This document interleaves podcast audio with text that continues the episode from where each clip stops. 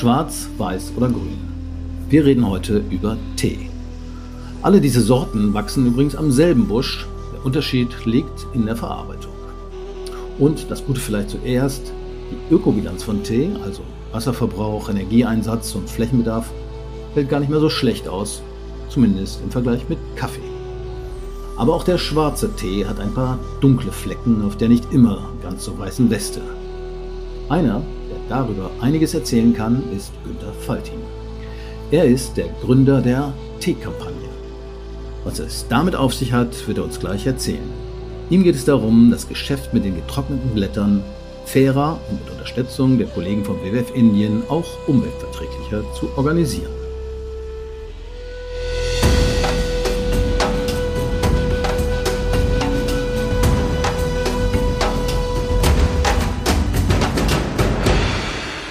Herzlich willkommen, Günter Faltin, zugeschaltet direkt aus Thailand. Schön, dass Sie heute da sind. Ja, vielen Dank. Ich bin auch auf dem Weg nach Indien. Das ist gar nicht so weit entfernt von hier. Gut, da haben wir Glück, dass wir Sie noch erwischen.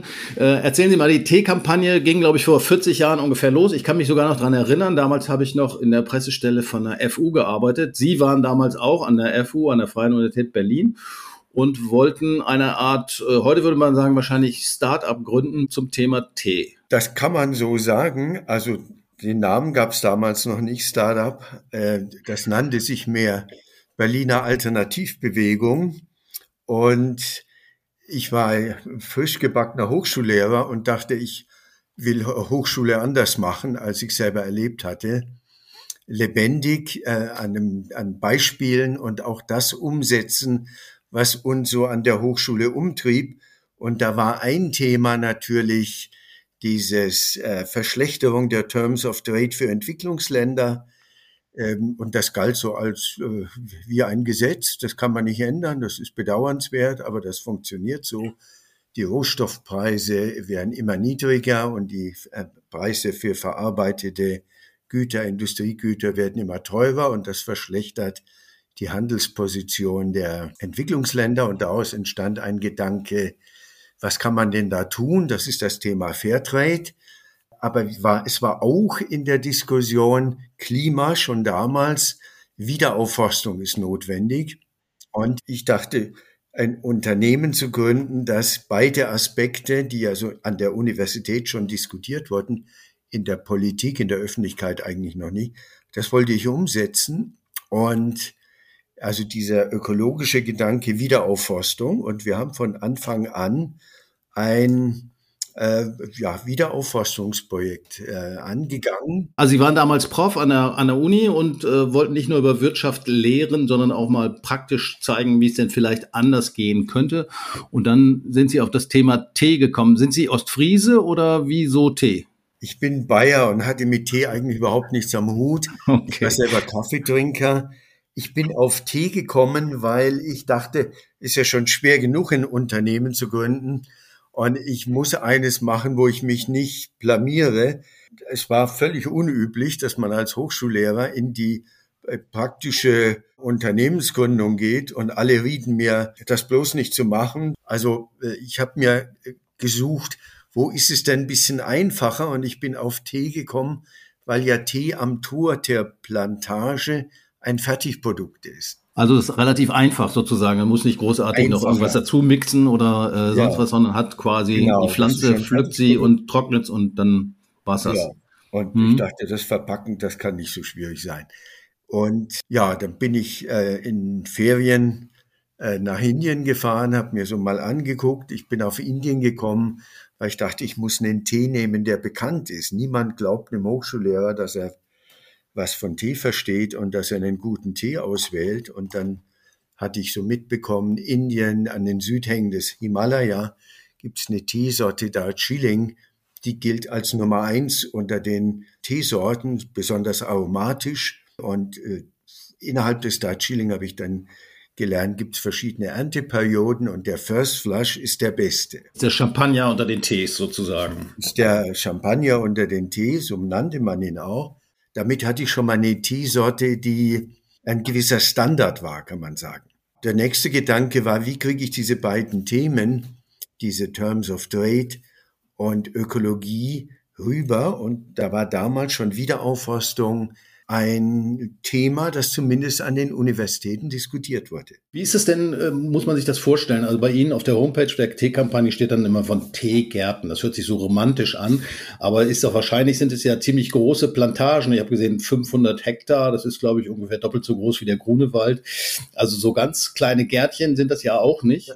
Da haben Sie völlig recht. Das sind die alten britischen äh, Teeplantagen, eher noch in den, im Großen und Ganzen in den äh, Grenzen, kann man sagen, äh, von äh, viel früher. Ähm, mhm. Das, äh, ja, der Name Garten ist ein bisschen, wie sagt man, beschönigend.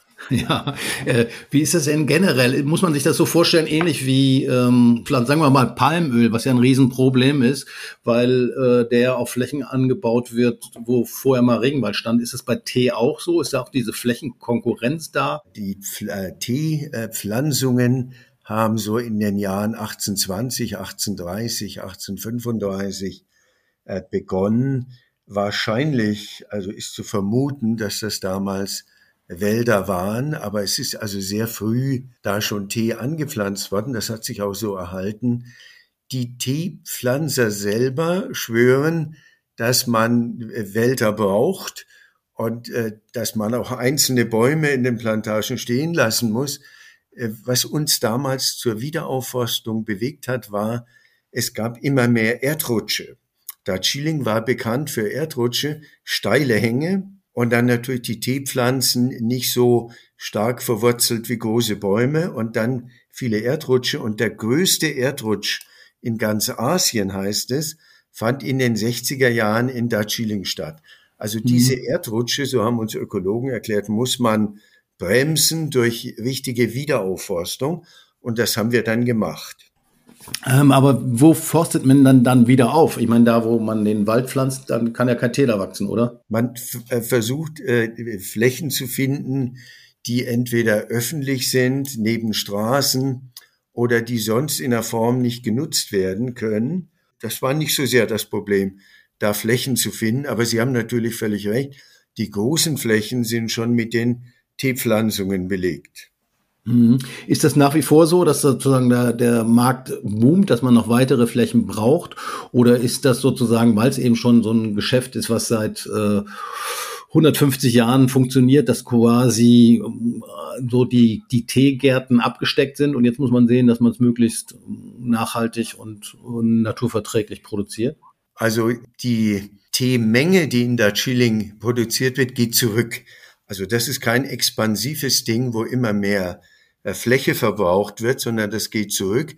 Das liegt daran, dass es äh, zunehmend unrentabel wird, den Tee anzubauen. Es gibt Landflucht, es gibt in einem äh, äh, Schwellenland wie Indien sprunghaft steigende Löhne durch Industrialisierung. Es gibt Alternativen, die attraktiver sind als diese Schwerstarbeit in den Teeplantagen. Also die Teeplantagen sind in der Zange zwischen Landflucht, äh, steigenden Kosten und relativ hohen Teepreisen. Also äh, die äh, Erntenmengen gehen zurück, schon seit vielen Jahren. Insofern ist dieses Problem nicht, dass immer mehr Flächen Richtung Tee genutzt werden. Okay, Sie haben angesprochen, harte Arbeit. Wahrscheinlich ist gar nicht das ökologische Problem das große, sondern das soziale, vermute ich mal. Ich habe irgendwo gelesen, ähm, von dem Teepreis, weiß nicht, was zahlt man im Geschäft oder bei Ihnen 30 Euro vielleicht für ein Kilo. Äh, 86 Prozent davon bleibt beim Supermarkt und der Teepflücker kriegt ein Prozent davon. Oder also das ist noch deutlich schlechter als ein Milchbauer, der auch von seinem Liter Milch nicht so wahnsinnig viel abbekommt. Das ist bei Ihnen ein bisschen anders bei der Teekampagne oder haben Sie auch angesetzt? Das ist deutlich anders. Also das war ja der zweite Grund, äh, warum ich fand, äh, Ökonomie selber betreiben, weil man es anders machen kann. Davon war ich fest überzeugt. Und dieses Thema nennen wir es mal Fair Trade. Wir waren, äh, glaube ich, mit die ersten. Diese Fair Trade Organisation ist dann äh, 87, 88, 89 in dem Bereich entstanden. Wir hatten 85 schon den ersten Durchgang und wir haben einen Prozentsatz, dass 50 Prozent dessen, was wir bezahlen, bleibt im Land Indien. Mhm. Das ist deutlich mehr als woanders. Sie haben selber gesagt, Die Relationen sind sonst völlig anders. Bei uns ist es sogar gut 50 Prozent, was im Land bleibt. Also im Moment ist der Teepreis für den First Flush bei uns ungefähr 40 Euro und der Einkaufspreis ist 19,60 Euro, sowas. Da bleibt ungefähr 50 Prozent im Land. Das ist sehr viel. Das ist also äh, unvergleichbar mehr als sonst. Mhm. Das, und wie sind die Verhältnisse so auf diesen Plantagen? Ist doch ein sehr harter Job, haben Sie erzählt. Ist wahrscheinlich vergleichbar, vielleicht so, wenn man Europa die Bilder kennt von Erntehelfern in Südspanien oder Südeuropa. So ähnlich muss man sich wahrscheinlich auch vorstellen auf den Teeplantagen. Äh, und zum Teil haben die Leute, ja, kommen gerade so damit hin, was sie verdienen, oder? Also die Situation in den Teeplantagen ist besser als meist von Indien. Das kann man deutlich sagen. Die mhm. Arbeitsverhältnisse sind günstiger. In der Regel wird von der Plantage ein kleines Haus gestellt. Es gibt einen Garten drumherum. Man kann was anpflanzen, man kann Haustiere halten. Äh, das ist so brutal, wie man sich das sonst vorstellt. Nicht. Das liegt ein bisschen daran, dass Darjeeling starke Gewerkschaften hat mhm. und dass das, diese Region Darjeeling äh, starkes Bedürfnis hat, auch politisch autonom zu sein. Da gibt es eine Unabhängigkeitsbewegung und äh, die Regierung, die Zentralregierung in, in äh, Kolkata versucht da entgegenzukommen und versucht unter dem Druck sowohl der Gewerkschaften als auch dieser politischen Bewegungen da einigermaßen äh, günstige Bedingungen zu schaffen. Mhm. Also wenn man die Arbeitsbedingungen und Lebensbedingungen der Menschen dort vergleicht mit dem Rest von Indien, muss man sagen, das ist geradezu vorbildlich. Mhm. Aber man vergleicht es mit Indien, mit den indischen Arbeitsverhältnissen. Wenn man es mit Deutschland vergleicht, ist es natürlich ein Vergleich, den man so nicht führen kann. Mhm. Das ist ja auch interessant, habe ich gelesen. Also Teeernte ist nach wie vor Handarbeit in äh, vielen Ländern, Indien, auch Kenia gibt es viel Tee, der von Kenia kommt. Es gibt auch Tee aus Japan, aber da sind die Löhne eben relativ hoch und deshalb äh, wird dort geerntet maschinell. Das wird wahrscheinlich früher oder später in Indien auch passieren. Ja, das ist genau das Problem. Das kann in Darjeeling nicht passieren, weil die Hänge viel zu steil sind. Also ich war selber in Japan, habe mir dort natürlich Teeplantagen angeguckt. Da fährt dann über die ganze Reihe der Teepflanzen eine Maschine hinweg und pflückt und, und bearbeitet äh, die Teebüsche. Das kann man in Darjeeling nicht. Da ist der Rationalisierung wenig Raum gegeben und das macht den Tee auch teuer, aber eben an diesen steilen Hängen, also der Nachteil der extrem steilen Hänge ist gleichzeitig auch ein Vorteil, weil durch die Höhenlage und die Sonneneinstrahlung eben dieses einzigartige Darjeeling-Aroma entsteht. Mhm. Das, das hängt also beides zusammen. Es ist ein Vorteil und ein Nachteil und es macht da Chilling-Tee teuer. Ja, apropos teuer, der Tee der Teekampagne ist verhältnismäßig günstig, habe ich gelernt, ja. weil sie ein Stück weit den Zwischenhandel rausgekickt haben.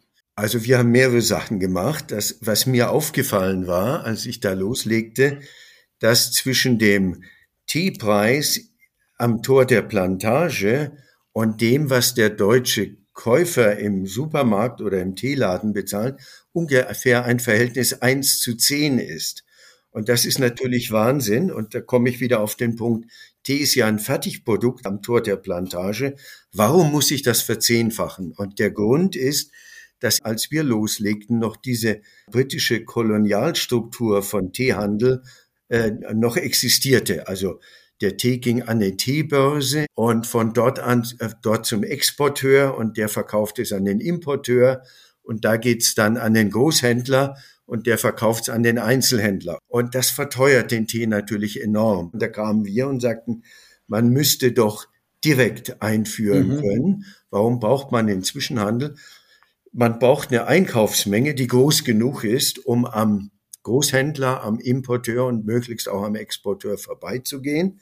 Und deswegen haben wir mit einer relativ großen Menge angefangen. Wir haben schon im ersten Jahr vier Tonnen verkauft. Das ist natürlich schon eine Menge, wo man die Economies of Scale nutzen kann.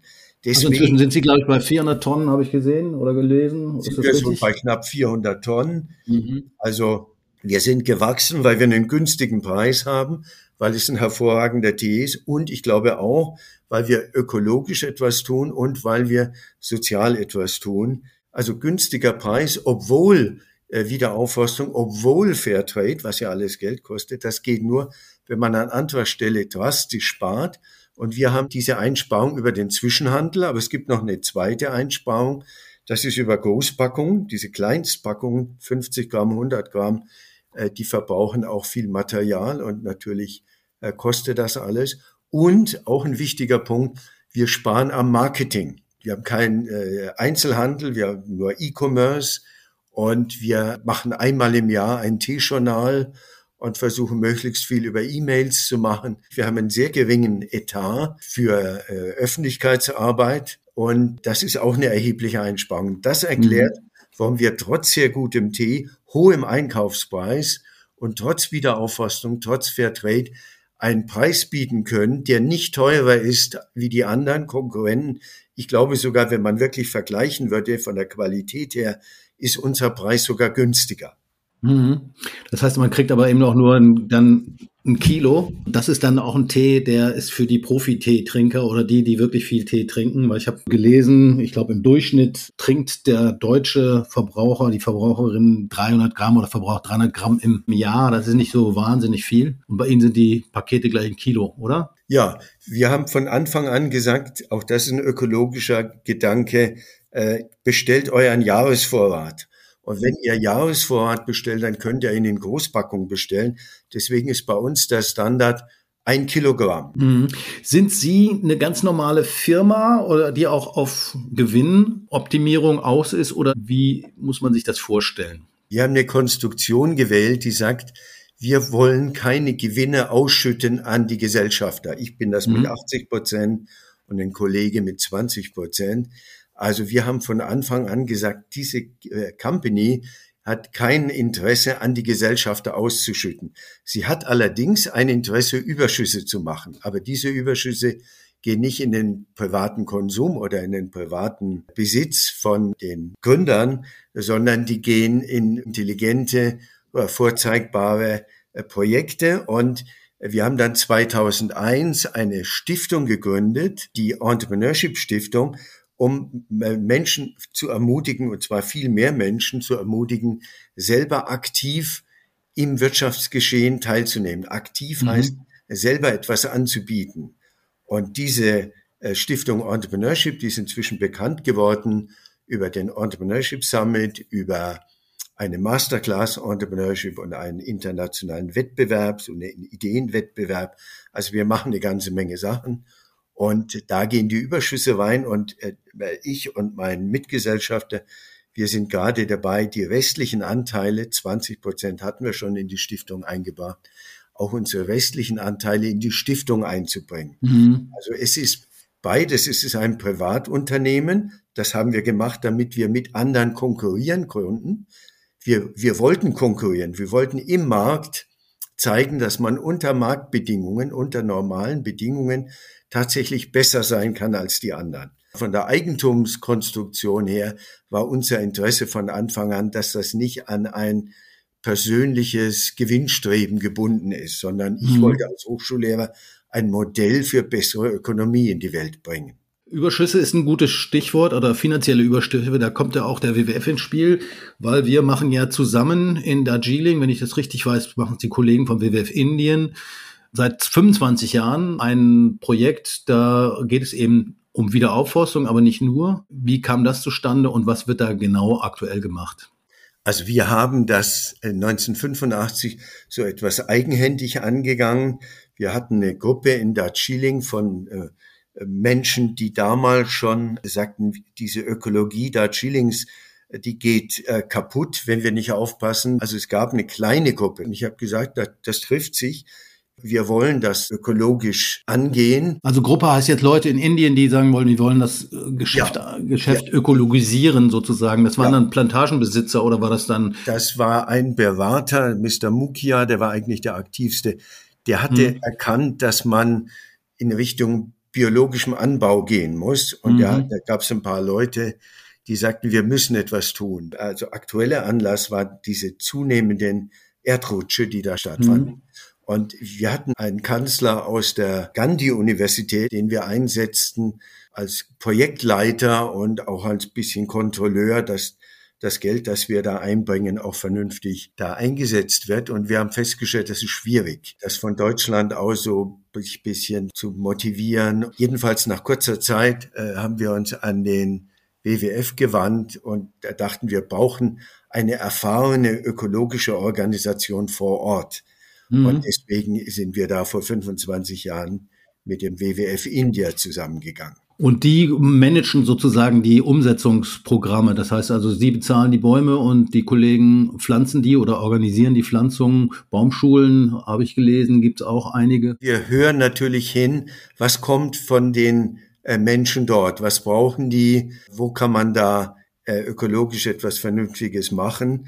Also wir überlassen die Vorschlagsstruktur äh, den Leuten vor Ort, aber wir versuchen natürlich, dass es nicht zu sehr in äh, irgendwelche ausgefallenen Sachen geht, sondern dass es im Kern bei Wiederaufforstung bleibt. Alle paar Jahre äh, legen Sie einen Bericht vor, was sozusagen gemacht worden ist.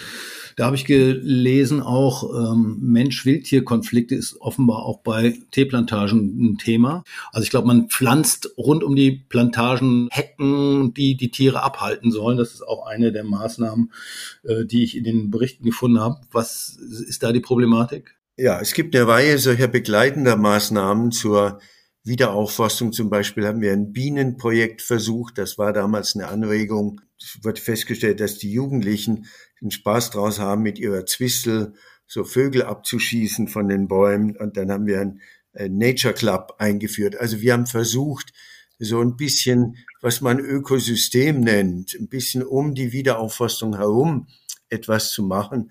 Dazu gehört auch, dass Baumschulen sind. Und irgendwann hatten wir das Problem, dass aus den Baumschulen die Bäumchen geklaut wurden. Und das war große Aufregung. Und als das zu mir kam, die Information, dachte ich, äh, großartig. Also wenn die Bäumchen geklaut werden aus der Baumschule, dann läuft es richtig. Dann tun wir etwas, was Wert hat und wo andere sogar äh, das Risiko eingehen, das zu stehlen. Also die Reaktion war, mehr Baumschulen, mehr an der Stelle machen. Ja, aber die haben die Bäume geklaut, warum? Weil sie sich in ihren eigenen Garten stellen oder weil sie sonst irgendeinen Vorteil äh, dafür sich sehen. Und das ist ja auch okay. Also wenn die Bäume müssen ja auch betreut werden. Es hat ja keinen mhm. Sinn, wenn man solche Shows aufzieht mit dem Minister, der dann das Band hm. durchschneidet mhm. und dann sieht man die Wiederaufforstung. Äh, das wollten wir nicht. Wir wollten, dass es wirklich verankert ist in der Bevölkerung. Und äh, die hatten auch mit dem WWF zusammen eine Art äh, Evaluation. Und da kam heraus, 60 Prozent der Anpflanzungen der Bäume sind noch da, was nach Ansicht der Prüfungsgesellschaft eine gute Zahl ist. Ja, ja, das ist grundsätzlich immer das Problem. Pflanzen ist das eine, aber äh, das richtig teure ist dann auch äh, die Pflanzen zu erhalten oder zu Ganz pflegen, genau. zumindest die ersten Jahre. Die müssen betreut werden. Und insofern, wenn Leute die Bäumchen stehlen, um sie dann irgendwo anzupflanzen, dann gehe ich davon aus, dass sie ein Interesse haben, diese mhm. Bäume da auch am Leben zu erhalten. Äh, sie haben nicht nur in Darjeeling ein Geschäftsmodell, die haben versucht, das auch zu übertragen auf Assam. Assam ist, glaube ich, ein bisschen größer und liegt noch ein bisschen weiter westlicher und ist flacher. Funktioniert das genauso? Assam hat ein bisschen Bedingungen, wie wir sie aus Darjeeling von vor 35 Jahren kennen. Da ist noch viel zu tun und das ist ja auch eine Herausforderung. Warum sind wir nach Assam? Am Anfang war ja die Überlegung, man muss genügend Einkaufsmenge haben, damit man äh, eine Logistik betreiben kann, die auch effizient ist. Aber wir hatten dann irgendwann ja Mengen, äh, die längst diese Logistik und diese Effizienz ermöglichten. Und dann tauchte das Problem auf, dass die Erntemengen in Darjeeling zurückgehen und mhm. dass die Landflucht immer mehr Probleme macht und dass auch der Einfluss der Industrialisierung sich etwa über Regen, über Wasser, Wind bemerkbar macht, über äh, Chemierückstände. Und dann muss man gucken, wo kommt das her? Und also da sehen wir auch als unsere Aufgabe, da äh, aktiv zu sein. Zum Teil kann man das dagegen tun, aber wenn es über Wind kommt und zum Teil aus Nepal bis hin aus China, dann ist das schon ein Problem. Aber das gehört eben zu dem ökologischen Engagement dazu. Mhm. Stichwort Klimawandel. Darjeeling ist ja auch eine Region, die mit besonders stark vom Klimawandel, von der Erderhitzung äh, getroffen wird. Ist da, sind da auch solche Dinge schon spürbar? Wasserknappheit wäre vielleicht so ein Stichwort. Also es ist spürbar äh, in einer ganzen Reihe von Dingen. Das Wetter ist unbeständiger wie früher. Immer die Frage, kriegen die Teepflanzen genügend Regen? Die Moskitos kommen immer höher, mhm. was natürlich ein Ding ist für die Menschen, die da arbeiten und leben müssen. Also, also ist das dann Malaria-Thema? Ja, ja, ja, es gibt das Malaria-Thema. Also es gibt eine Reihe von Verschlechterungen, mit denen man konfrontiert ist und wo man versuchen muss, Lösungen zu finden. Ja, also Klimawandel wie überall sonst auch.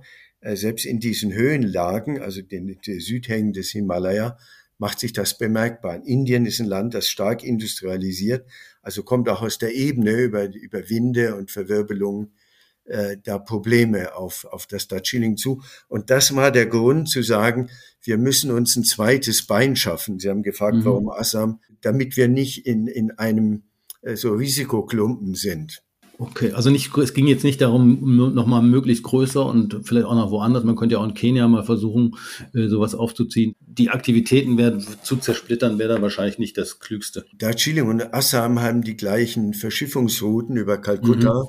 Mhm. Das, das ist ein Vorteil und äh, zum Teil kennen wir auch unsere Partner. Mhm. Also ein großer Lieferant, äh, die Chamon-Gruppe, hat auch große Bioplantagen in Assam. Also das spielt ja dann auch eine Rolle dass man aus vertrauensvollen Partnerschaften Nutzen zieht. Und äh, wenn man als äh, gut meinender Mensch in solche Projekte geht, da gibt es natürlich auch Leute, die das versuchen auszunutzen. Die Erfahrung haben wir natürlich auch gemacht. Und da muss man aufpassen und muss im Laufe der Jahre aus den Erfahrungen lernen und zusehen, dass man Partner auf der anderen Seite hat, die das verstehen, was man will und die das mittragen. Gut, äh, als Wirtschaftsprofessor, ähm, denken Sie, dass man das Modell auf andere Produkte übertragen könnte? Ja, das äh, glaube ich sehr. Ähm, es ist durchaus möglich, beim Einkaufspreis großzügig zu sein und zu sagen, wir bezahlen deutlich mehr als der Markt, wenn man an anderer Stelle Einsparungen machen kann. Und die Einsparung, die nahe liegt, ist im Marketing. Das Marketing ist heute der größte Posten. Also der, das eigentliche auf den Markt bringen äh, ist preiswerter geworden, also relativ zu den anderen Kosten. Aber was viel teurer geworden ist, ist der Werbeaufwand. Das muss nicht sein. Da kann man sparen. Da kann man sagen, wir machen eine, wir machen in anderer Weise auf, auf uns aufmerksam. Und insofern denke ich schon, dass wir ein Wirtschaftsmodell sind, zu sagen, ja, Ökologie, ja, Fair Trade und trotzdem in den Preisen konkurrenzfähig mit anderen. Gut, und bei Tee ist natürlich dann auch vor allen Dingen der Verpackung und diese Kleinpakete sicherlich auch ein Kostenfaktor, den Sie umschifft haben sozusagen. Und es gibt ja mehr Produkte, die lagerfähig sind und die man in größerer Packung kaufen kann. Aber das ist nur so ein Nebeneffekt mit diesen Großpackungen. Bei Kaffee gab es immer schon Großpackungen, 500 Gramm, ein Kilogramm. Das war eine Ausnahme bei Tee, dass es diese 50 Gramm, manchmal sogar 25 Gramm Döschen gab. Also das ist eigentlich äh, ökologischer Unfug und auch ökonomischer Unfug. Und da kann man sagen, wir machen den guten Tee und dann kaufen Sie auch Vorrat. Das sind alles Dinge, wo man einsparen kann, ohne dass man McKinsey wird.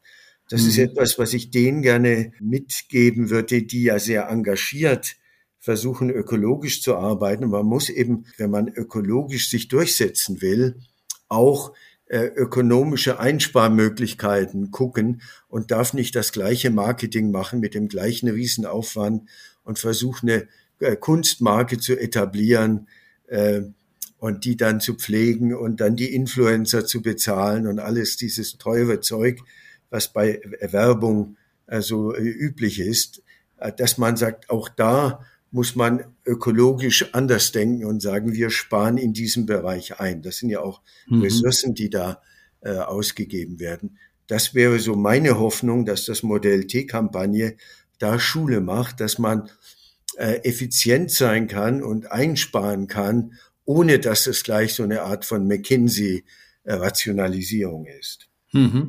Gut, und machen wir ein bisschen alternatives Marketing. Wann kommt die nächste Ernte aus Indien in Deutschland an und äh, wie kommt man daran? Im Moment läuft gerade die äh, First Flush Ernte. Wir werden so im Juli mit den ersten Auslieferungen äh, anfangen können. Das geht dann an unsere Stammkunden.